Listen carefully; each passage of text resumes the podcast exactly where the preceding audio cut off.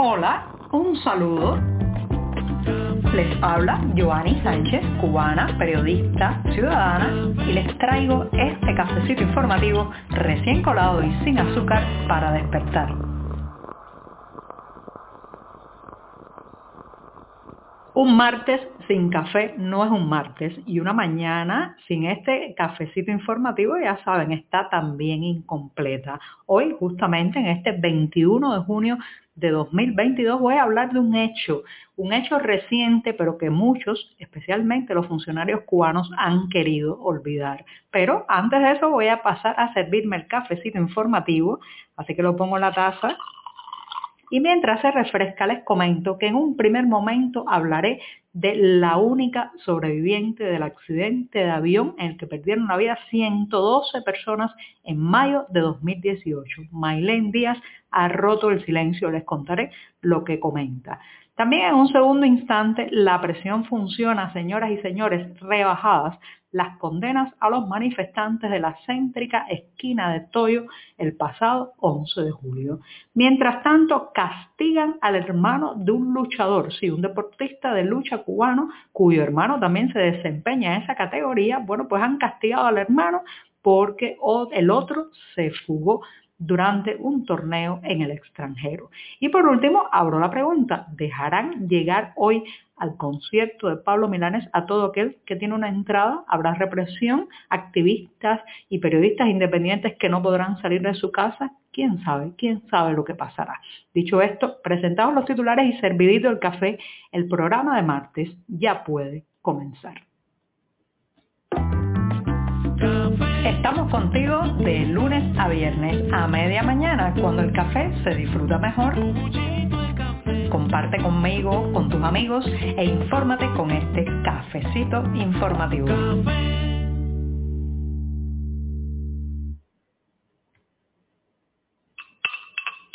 El cafecito se me ha refrescado rápido, así que me voy a dar un sorbito después de este buchito sin una gota de azúcar, pero sin el cual casi no podría ser este programa informativo, voy con un tema que se remonta, señoras y señores, a mayo de 2018. Sí, el régimen cubano cree que los ciudadanos tenemos una memoria muy breve, muy corta, que vamos a pasar la página, no recordar lo ocurrido y por eso muchas veces pues no quiere eh, pues hacer referencia, volver a tocar temas tan espinosos como el de el accidente eh, de 2018, mayo de 2018, en que estuvo involucrado un avión de Cubana de Aviación, la aerolínea estatal cubana, donde viajaban 113 personas. Y 113 personas viajaban en ese vuelo y solo sobrevivió una, Mailén Díaz Almaguer. Las causas, los detalles de por qué, por qué pues sucedió este, este accidente tan trágico, todavía son una nebulosa.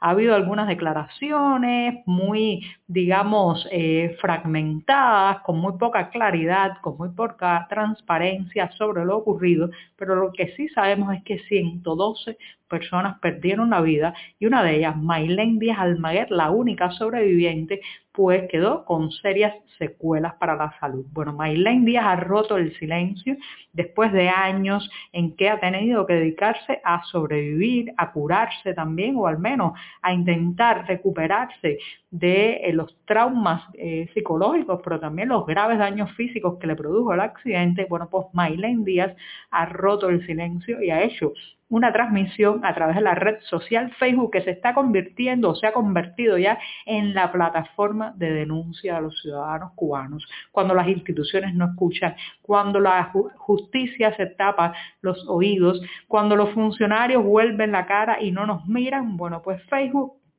se ha convertido en esa plaza virtual de denuncia donde muchos quieren contar lo que les pasa. Maylene Díaz ha abierto eh, pues la caja de Pandora con esto del accidente porque no solamente ha detallado todos los problemas que está viviendo para acceder a recursos con los que eh, debe vivir a diario. O sea, son eh, recursos médicos, sanitarios, sin los cuales no puede sobrevivir, como es el caso de guantes, como es el caso de sondas, para eh, poder pues tener una función renal más o menos efectiva después de los graves daños, reiteros, que le dejó el accidente. Entonces, Maylene Díaz se queja de que eh, para obtener algunos de esos productos tiene que hacer llamadas infinitas que no le responden, que algunos se comprometen en las instituciones, en el, sistema de salud pública, pero otros evaden la responsabilidad y eh, en los últimos tiempos le responden una y otra vez que esos recursos no están disponibles en el país. Ella sabe que le puede costar la vida no contar con ellos y por tanto ha decidido dar el paso y denunciar públicamente. También ha aprovechado para contar más detalles de sus años intentando recuperarse de los daños físicos, de la actitud de las autoridades. Eh, ha estado acompañada en esta eh, eh, grabación a través de Facebook por su esposo, quien ha catalogado incluso al gobernante Miguel Díaz Canel de hipócrita, ya que dice que le envía postales por el Día de la Mujer o por su cumpleaños y sin embargo no se ocupa o al menos no se le puede contactar cuando a Maylen Díaz le falta un medicamento, cuando a Maylen Díaz le hace falta un recurso indispensable para su sobrevivencia. También cuestionan el tratamiento que se le ha dado a todo el tema del accidente, a la información y eh, pues las cortinas de humo que ha levantado el propio oficialismo haciéndola aparecer a ella beneficiaria de grandes privilegios cuando la realidad es muy distinta. Señoras y señores, ha pasado todo este tiempo, más de cuatro años y todavía no nos han dado la explicación, los resultados de la investigación pericial sobre lo ocurrido aquella trágica jornada de mayo. Maylen Díaz ha abierto, eh, reitero, la caja de Pandora porque todavía ni siquiera sabemos lo ocurrido al detalle con el Hotel Saratoga, la explosión del Hotel Saratoga, y esto también viene a refrescarnos que hay muchas cuestiones ocultas, muchos secretos enterrados en el pasado reciente de este país. Las víctimas claman porque se sepa lo ocurrido y claman también porque se les respete. Estamos contigo de lunes a viernes a media mañana cuando el café se disfruta mejor. Comparte conmigo, con tus amigos e infórmate con este cafecito informativo. Si usted vive en Cuba y después de sufrir una injusticia, algún amigo o algún familiar que lo quiere mucho le recomienda que se calle, que no denuncie, que se mantenga tranquilo, que espere a ver cómo se desenvuelve la justicia, créame, le está dando un pésimo consejo. Sí, esa es mi opinión y la realidad refuerza que hay que denunciar, hay que gritar, hay que exponer el caso señalar a los culpables y exigir, exigir todo el tiempo desde nuestros derechos ciudadanos.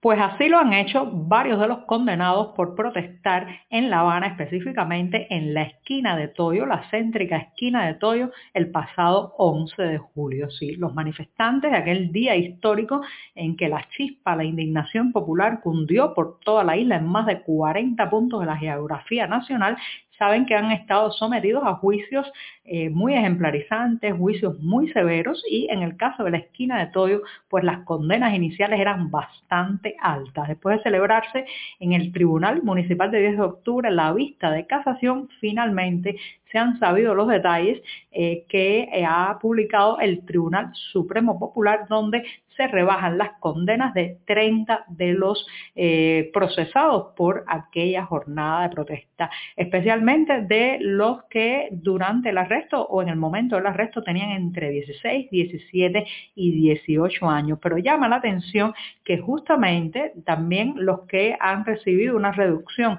más significativa de su condena, como el joven Roland Jesús Castillo Castro de 17 años en el momento del arresto, tienen a los familiares que más alto y claro han exigido la liberación de los suyos. ¿Es justo esto que ha ocurrido? No, para nada. Deberían haber sido absueltos, deberían haber sido tratados como jóvenes inconformes que dijeron lo suyo en las calles cubanas, no como criminales y delincuentes, pero algo es algo y se logró gracias a todos esos que no se quedaron callados.